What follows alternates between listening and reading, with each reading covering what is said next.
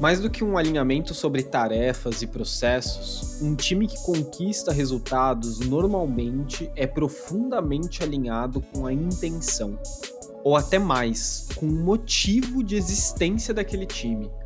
A partir do momento em que a gente está intimamente conectado com o motivo da nossa existência, um time consegue estabelecer uma cultura forte e bons parâmetros de atuação muitas vezes nem precisando conversar para saber o que deve ser feito. Gente, eu não estou falando aqui de algo existencialista ou profundamente introspectivo. Na verdade, eu tô falando de algo bem mais simples que isso.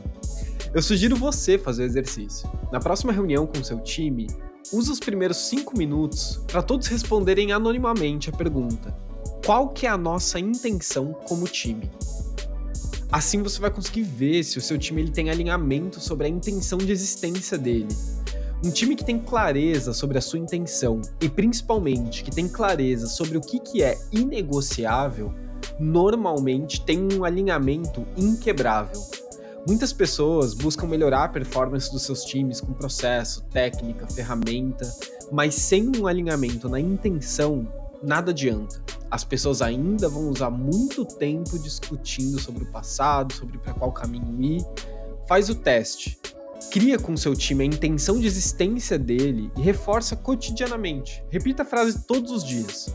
Eu tenho certeza que depois de duas semanas, as discussões com o seu time não vão ser sobre o passado, mas sim sobre como fazer aquela intenção virar realidade.